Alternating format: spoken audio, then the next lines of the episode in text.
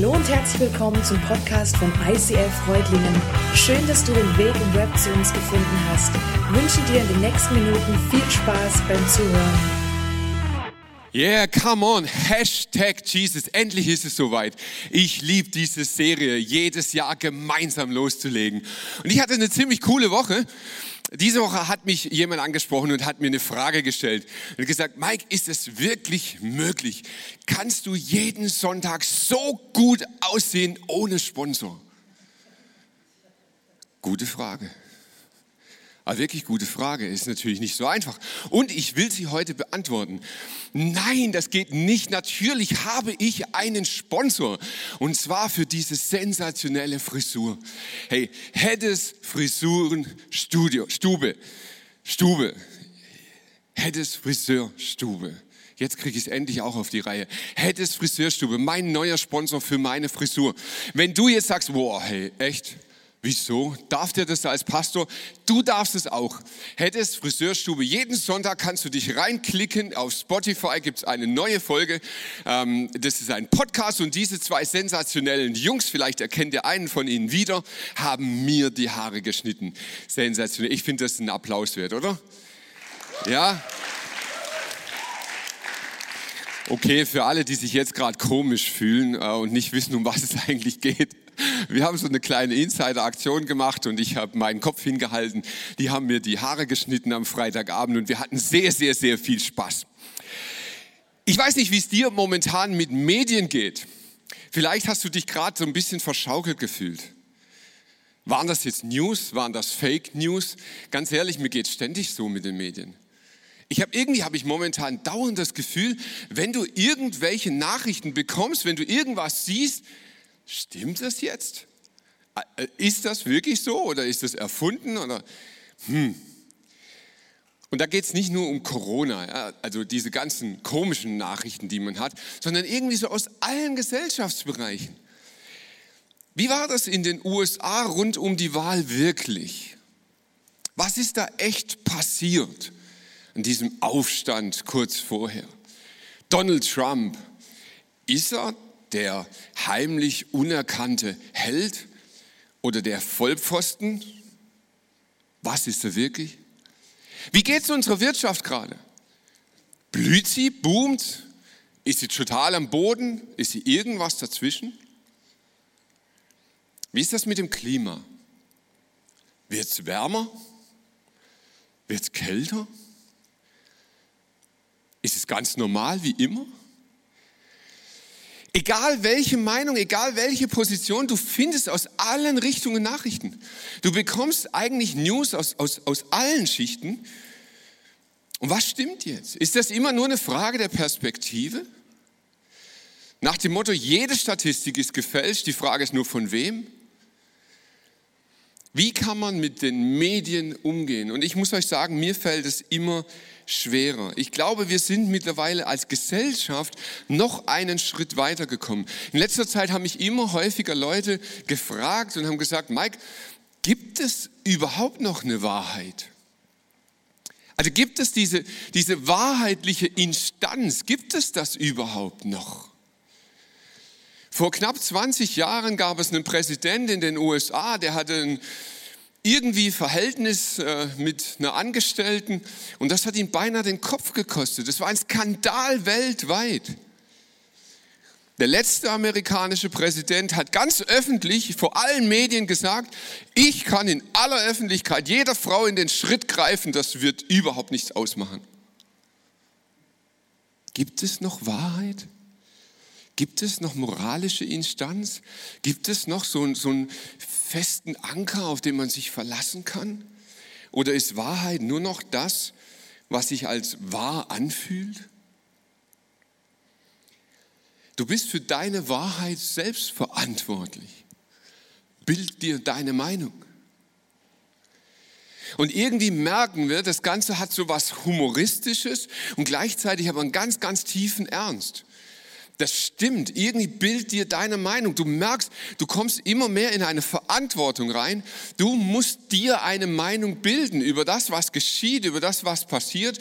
Und dann als Christ erst recht noch. Da kommen ja noch Themen on top. Sind wir jetzt in der Endzeit? Sind wir nicht drinnen? Was passiert mit uns allen? Muss ich mir meine Meinung bilden? Und ich merke, hey, es braucht so unfassbar viel Weisheit, mit all diesen Informationen und Nachrichten und Medien umzugehen.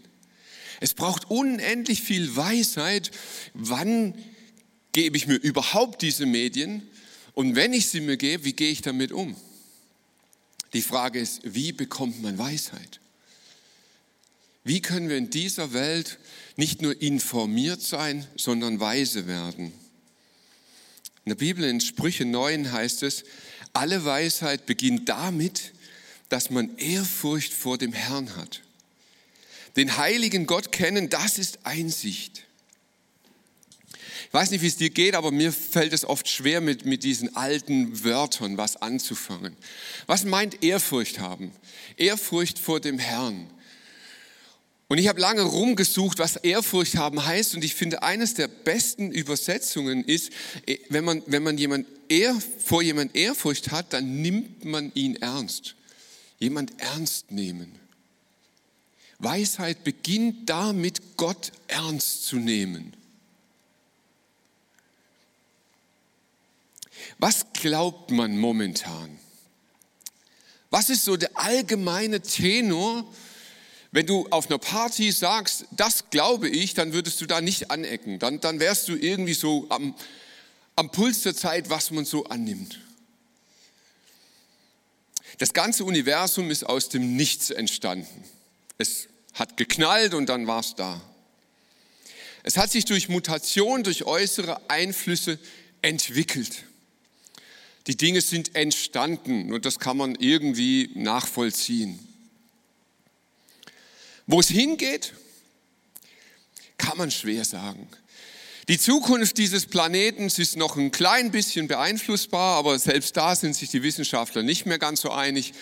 Also ob wir das Klima noch retten können oder nicht, ähm, man weiß es nicht so ganz genau. Am besten hält man sich da neutral zu dem Thema. Tu was für die Umwelt, das schadet nicht, aber wenn du es nicht tust, wird auch nicht viel passieren. Möglicherweise wird der Mensch durch eine andere Spezies abgelöst.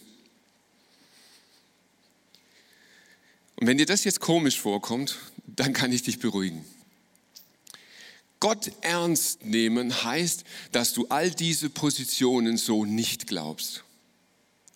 Wenn du Gott ernst nimmst, dann glaubst du, dass es einen Schöpfer gibt dann glaubst du, dass die Welt einen Ursprung hat. Dann glaubst du, dass hinter all dem, was passiert, eine Idee steckt.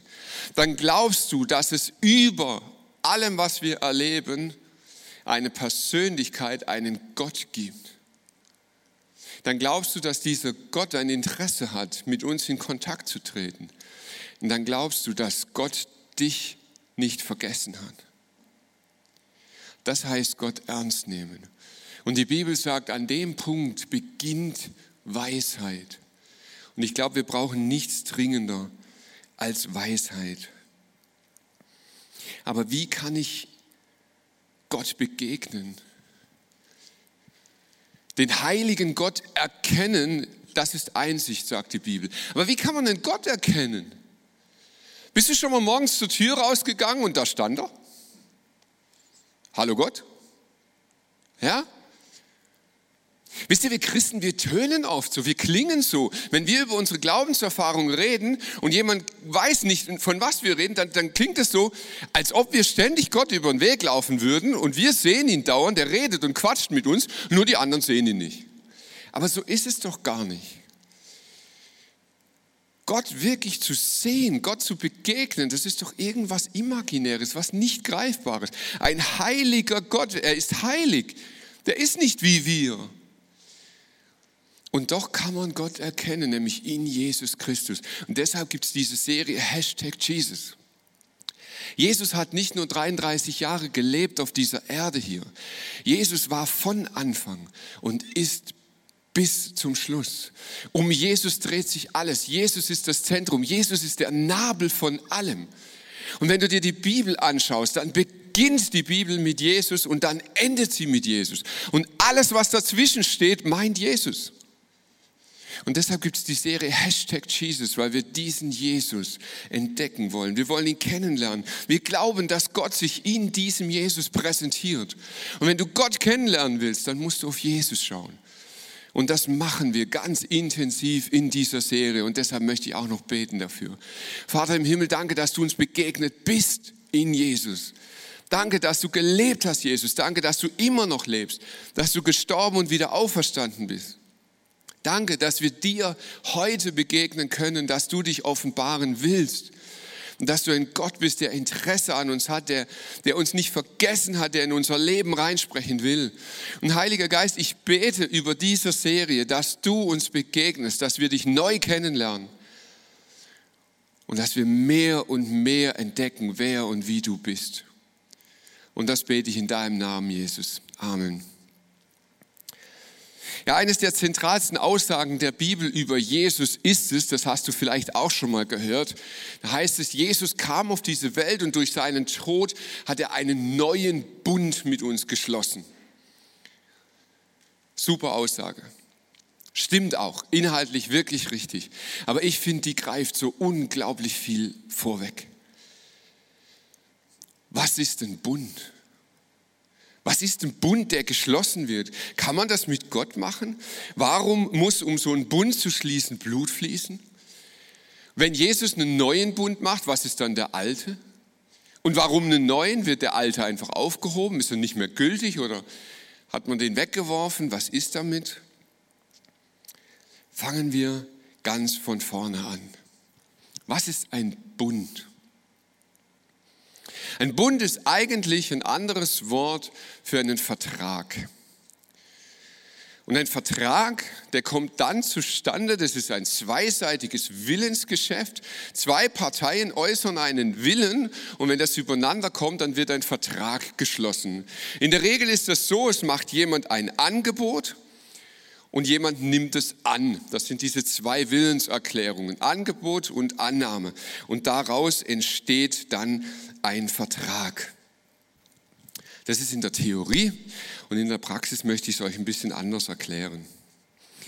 Ein Bund, und ich liebe die deutsche Sprache, ein Bund ist ja nichts anderes als etwas Gebundenes. Und, und so ein Seil kann uns helfen zu verstehen, was ein Bund ist.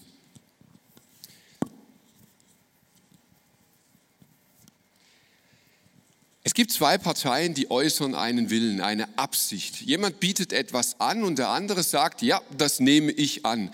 In dem Moment, boah, das wird ein enger Bund, bindet er sich. Er bindet sich an jemandem fest. Und durch diesen Bund, durch dieses Seil, wo man sich miteinander verbunden hat, entsteht etwas Neues. Und das ist super tief, das ist ein total einfaches Bild, aber es ist eigentlich unglaublich tief, dieses Bild.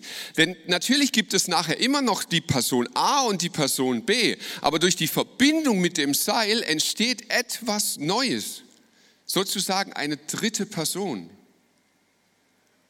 verbunden miteinander. Und jetzt ist das Tolle, dieses Bild vom Bund, das nehmen wir auch für menschliche Dinge.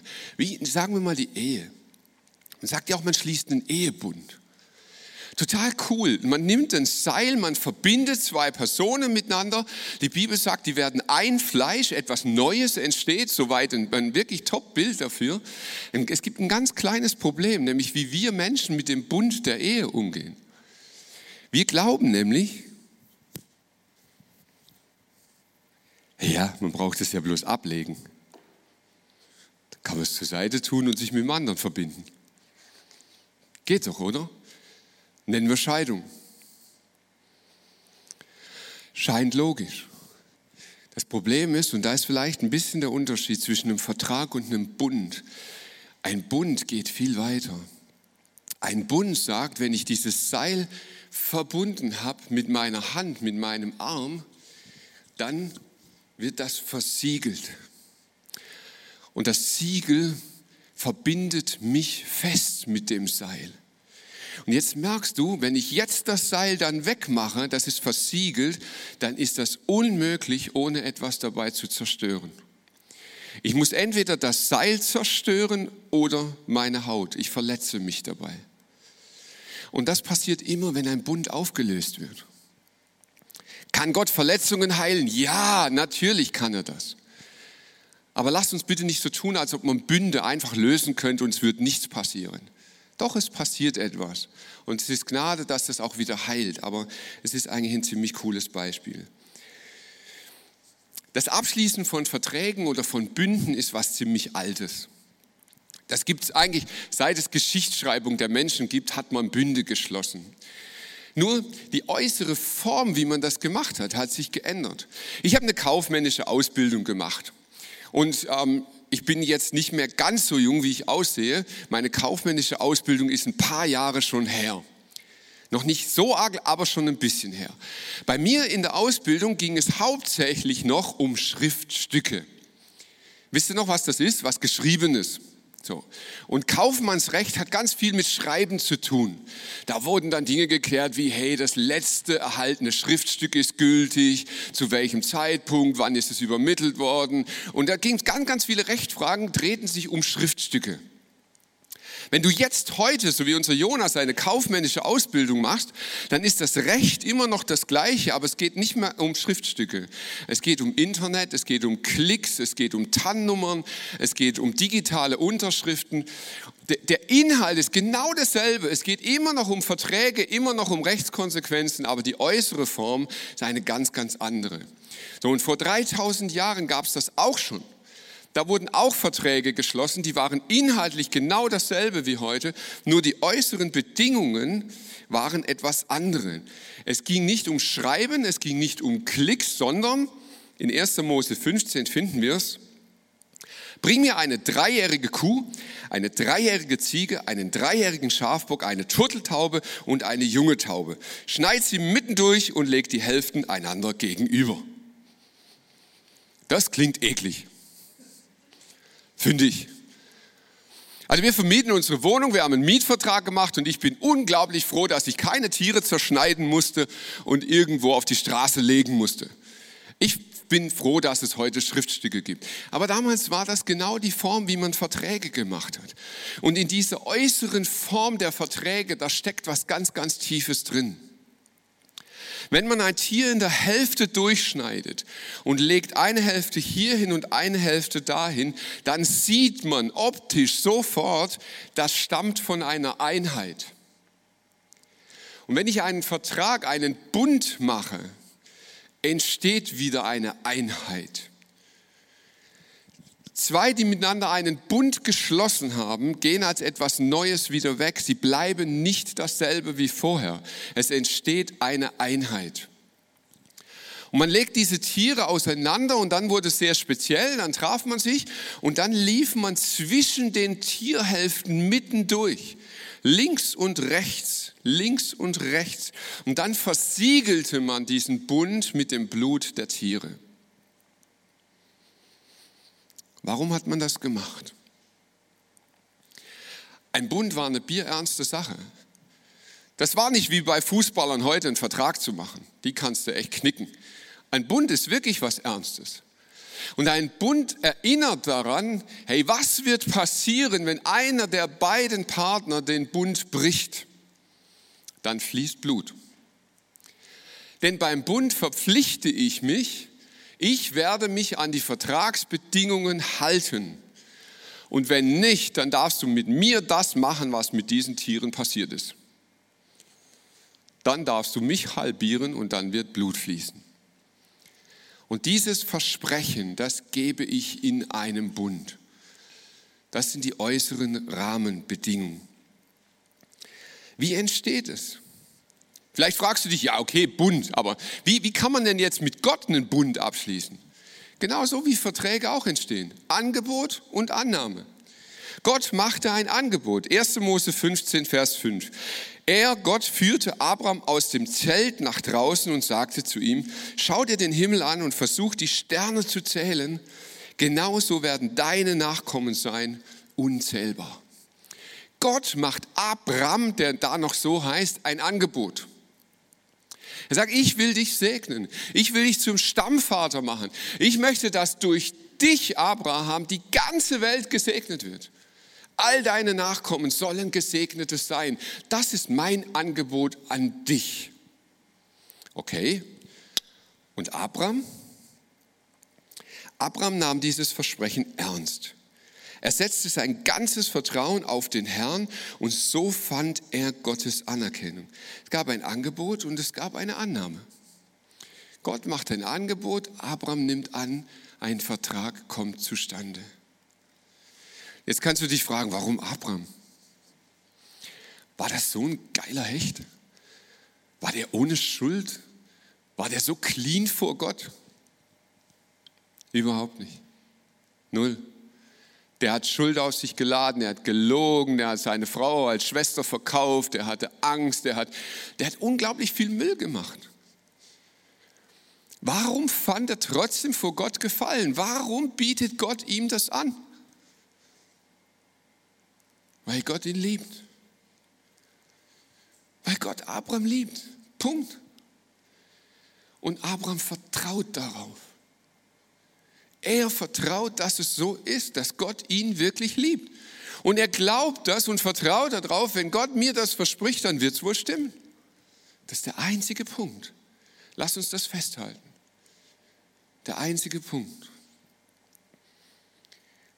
Er vertraut Gott und dann fragt er ihn etwas. Herr mein Gott, woher kann ich wissen, dass dieses Land einmal mir gehört? Abraham will ein Zeichen. Er will wissen, hey, wenn wir zwei miteinander so einen Deal machen, gibt es irgendeine Möglichkeit, an dem ich mich festhalten kann? Gibt es etwas, wo ich auch morgen noch dran denken kann, wo ich merke, hey, das gilt wirklich? Und an der Stelle macht Gott ihm einen Vorschlag und sagt, okay, du willst etwas sehen, dann bitteschön. Hol die Rinder, hol die Schafe, hol die Tauben, bring das Ganze und wir machen einen Bund miteinander. Das ist Gottes Vorschlag. Und Abraham tat, was Gott ihm befohlen hatte. Und als Raubvögel sich auf die Tiere stürzten, verscheuchte er sie. Bei Sonnenuntergang fiel Abraham in einen tiefen Schlaf. Die Sonne war inzwischen untergegangen und es war dunkel geworden. Da sah Abraham einen rauchenden Ofen und eine Flamme fuhr zwischen den Fleischstücken hindurch. So schloss der Herr einen Bund mit Abraham. Ich habe letzte Woche schon gesagt, wir sollten immer wieder aufschrecken, wenn wir die Bibel lesen. Was steht da eigentlich? Abraham schläft. Tief und fest. Der legt sich hin, knackt ein und schnarcht und bleibt im Schlaf. Und alles, was von diesem Moment an passiert, aktiv, ist Gott, nicht Abraham, der schläft. Und im Schlaf erhält er eine Vision und sieht, was passiert gerade. Der Aktive ist Gott. Dieser Bund ist bereit, er ist vorgelegt worden und jetzt wird Gott aktiv. Er geht hindurch. Mit der Flamme verbindet er diese zwei Fleischteile. Er verschmilzt sie miteinander und versiegelt es mit dem Blut dieser Tiere. Gott schließt einen Bund. Mit wem? Und jetzt wird es echt tricky. Eigentlich mit sich selber. Eigentlich müssen beide Parteien durch das Fleisch hindurchlaufen. Aber Gott macht das selber. Gott schließt mit Abraham einen Bund und verspricht ihm, du bist der Nutznießer, aber ich trage die Verantwortung. Ist das verrückt? Total verrückt, oder? Stell dir mal vor, dein Arbeitgeber kommt zu dir und sagt, hey, ich mache einen Arbeitsvertrag mit dir. Okay? Also, du arbeitest, ich bezahle. Okay? Aber du musst nicht arbeiten. Hä? Ja, also du wirst Nutznießer sein, du wirst auch das Geld bekommen, aber, aber ich trage die Verantwortung. Kriegt man nicht klein, passt nicht. Okay, Geldgeschäfte, ja. Das ist Werbung von Geldgeschäften. Die funktioniert bis heute und die Menschen glauben es.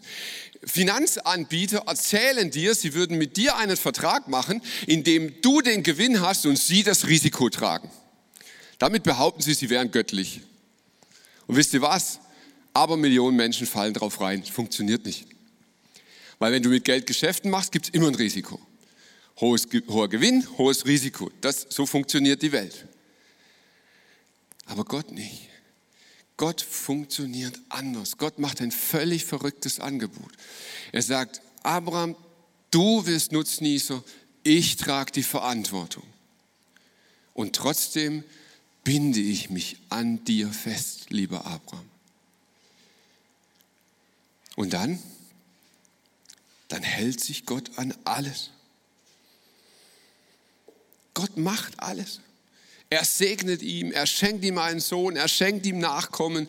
Er, er, all das, was er versprochen hat, tut Gott. Gott hält sich an alles, was er versprochen hat.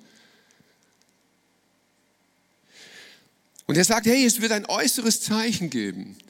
Jeder deiner Nachkommen männlich soll beschnitten werden mit dem einzigen Ziel, dass die Welt sehen kann, du bist ein Teil dieses Bundes. Du bist aufgenommen in diesen Bund mit Gott. Und weil du drin bist in diesem Bund, wirst du auch gesegnet sein. Und du bist Teil dieses Bundes. Kann ein Baby was dafür? Nein. Es kommt auf die Welt, wird beschnitten, zack, ist dabei.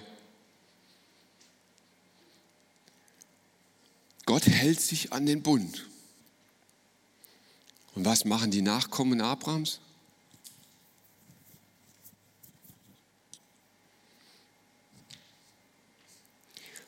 It. Gott, ich habe keinen Bock auf dich. Der Alte, der hat dir mal vertraut. Ja, hey, komm, das ist doch Schnee von gestern, oder? Das macht man doch heute nicht mehr. Ist doch uncool. Ich bin ja gesegnet. Wozu brauche ich diesen Bund noch? Der engt mich doch nur ein. Und die Menschen verließen den Bund. Und Gott bat es ihnen immer wieder an. Er kam immer wieder auf sie zu und er sagte, hey, wollt ihr nicht wieder reinkommen? Ich bin bereit, mich wieder zu binden mit dir. Aber die Menschen sagten immer wieder nein, immer brauche ich nicht. Mir geht es doch auch so gut. Zurück zum Anfang der Predigt. Es heißt, dass durch Jesus ein neuer Bund geschlossen wurde. Jesus hat einen neuen Bund mit den Menschen gemacht. Heißt das, dass dieser alte nicht mehr gültig ist? Heißt es, dass er sich einfach aufgelöst hat, dass Gott zurückgetreten ist, weil das Seil ja weg ist? Jesus sagt mal über sich, ihr sollt nicht meinen, dass ich gekommen bin, das Gesetz oder die Propheten aufzulösen. Ich bin nicht gekommen aufzulösen, sondern zu erfüllen. Erinnert ihr euch, bei einem Bund gibt es eine Abmachung. Wenn der Bund gebrochen wird, muss Blut fließen. Gott hatte angeboten und hat gesagt, ich mache den Bund selber.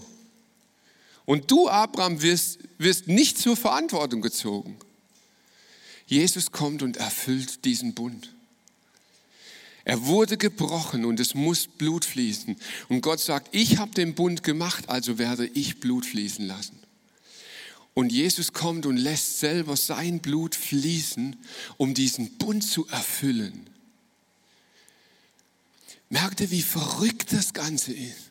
Völlig crazy. Gott sagt, so sehr liebe ich dich, dass ich diesen Bund erfülle. Die Option, den Bund einfach zu vergessen, gibt es nicht. Never ever. Ein Bund, den Gott geschlossen hat, wird er niemals einfach auflösen. Er erfüllt ihn.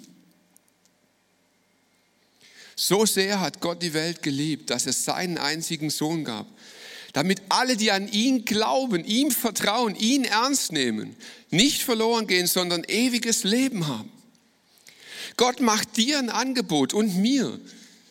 Gott macht dir das Angebot und sagt, hey, du kannst ewiges Leben haben. Du kannst Teil des Bundes mit Abraham werden und musst noch nicht mal beschnitten werden. Du kannst einsteigen in diesen Bund. Warum? Weil er erfüllt ist. Die Strafe für den Bruch des Bundes ist schon bezahlt. Du kannst rein, es ist bezahlt, es ist frei. Das ist das Angebot an dich. Was musst du machen? Annehmen. Einfach nur annehmen. Gott macht dir das Angebot und sagt, du kannst eintauchen in den Bund mit mir, der in Ewigkeit gültig wird. Damit bekommst du ewiges Leben.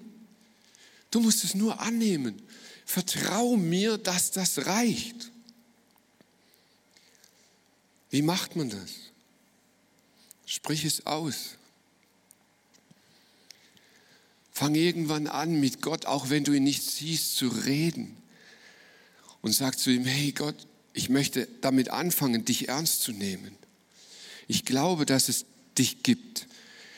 Ich, ich bin nicht durch Zufall entstanden. Du bist der Schöpfer des Ganzen. Aber ich habe diesen Bund, den du angeboten hast, gebrochen. Ich habe dich nicht ernst genommen. Ich bin schuldig geworden vor dir. Aber ich möchte das annehmen, dass Jesus dafür bezahlt hat, dass sein Blut geflossen ist, damit diese Schuld bezahlt ist, das möchte ich annehmen. Und lieber Jesus, bitte vergib mir. Und das Einzige, was du jetzt tun musst, ist zu sagen, darauf vertraue ich. Das ist der Punkt, darauf vertraue ich. Und wir glauben, dass das eine Sache ist, die man aussprechen sollte. Wenn du das noch nie gemacht hast, wir bieten dir jetzt nach der Celebration an, geh zu unserem Face-to-Face-Team hier vor Ort. Wenn du heute hier in der Halle bist, wenn du im Stream bist, wenn du irgendwo draußen bist, kannst du dich nachher online einklicken in das Online Face-to-Face-Gebet und du kannst mit jemand dieses Gebet sprechen und das vor Gott klar machen. Warum vor Menschen? In der Bibel heißt es, wer sich vor den Menschen zu mir bekennt, zu dem werde ich mich auch vor meinem Vater im Himmel bekennen. Und wir möchten in dieser Serie Menschen Raum geben, die sich genau dazu bekennen möchten, was sie mit Jesus erlebt haben. Hey, mein Name ist Jonas und ich möchte heute meine Geschichte mit Jesus erzählen. Es war so ungefähr im Alter von 14 Jahren, als ich wirklich in eine richtig dunkle Phase in meinem Leben reingeschlittert bin. Ich habe ja, bin in eine Sucht reingeschlittert, Computerspiele, zehn Stunden am Tag saß ich, saß ich etwa vorm Rechner. Und es ging zwei, drei Jahre lang und es wurde echt immer krasser. Ich habe irgendwann mein, mein Hungergefühl verloren. Ich habe irgendwann das Gefühl verloren, wach zu sein. Ich hatte keinen Schlafrhythmus mehr, keinen Hungerrhythmus.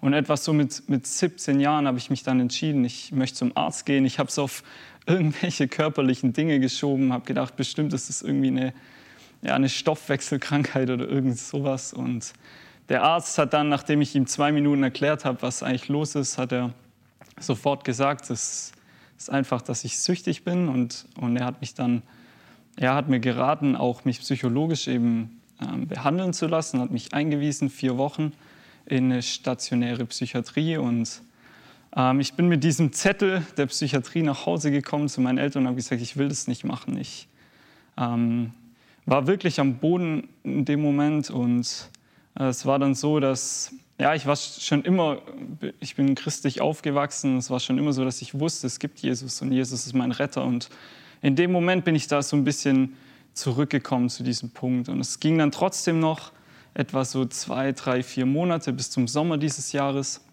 als ich dann auf einem Zeltlager war.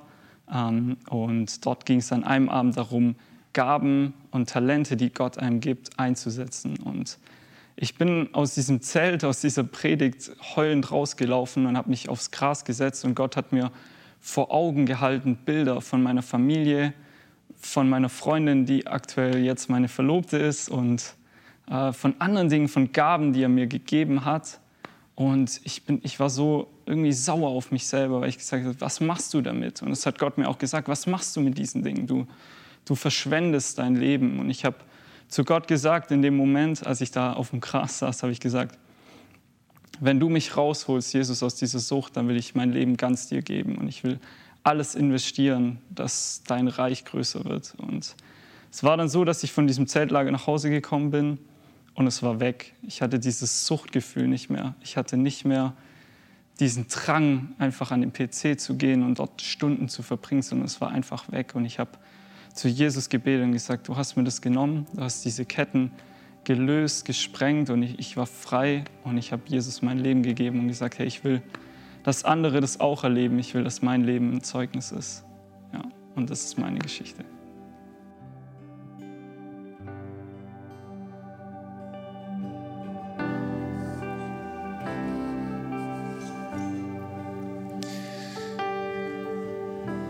Jesus, um dich soll es gehen. Wir möchten dich ins Zentrum rücken. Wir möchten dich anbeten. Als Retter, als Erlöser, als Herr. Jesus, du kamst in diese Welt, um, um den Plan, den dein Vater von Anfang an mit seiner ganzen Schöpfung hatte, zu erfüllen. Du bist gekommen und hast diesen Bund, den Gott der Vater mit uns geschlossen hat, erfüllt. Wir haben den Bund gebrochen, wir haben Schuld auf uns geladen, wir sind davongelaufen, wir haben das Seil genommen und haben es weggeworfen. Aber du bist gekommen und hast dafür bezahlt, dass wir diesen Bund gebrochen haben. Jesus, und dafür gibt es keine Worte, dir Danke zu sagen. Unser Vertrauen in dich soll unser Dankeschön sein. Wir vertrauen darauf, dass das alles ist, was wir brauchen zum Leben. Dass alles, was mit uns geschehen ist, dass alles, was wir verbockt haben, dass jeder einzelne Moment, wo wir schuldig geworden sind, aneinander und an dir vergeben ist. Jesus, und das ist das großartigste Geschenk, was, was du jemals machen konntest. Und Vater im Himmel, du hast dich uns Menschen offenbart als eine Einheit aus drei Persönlichkeiten. Vater, der uns unendlich liebt, Jesus, der gekommen ist, um zu erfüllen und Heiliger Geist. Du bist da, um uns zu erklären, was das alles bedeutet, weil wir es nicht begreifen können. Und ich bete, dass jetzt in diesem Moment Wunder geschehen. Ich bete, dass jetzt Erkenntnis bekommen, dass Weisheit sich breit macht, dass wir entdecken, wer du bist dass wir dich ernst nehmen.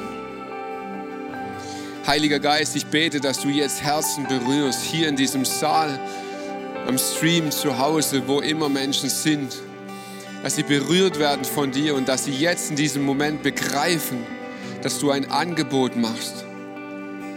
Und ich bete, Heiliger Geist, dass du Kraft gibst, dieses Angebot anzunehmen.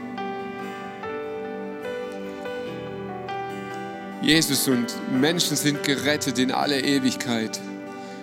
Und deshalb wollen wir dich erheben, deshalb wollen wir dich groß machen, deshalb wollen wir deinen Namen erheben, weil du es wert bist. We lift you high.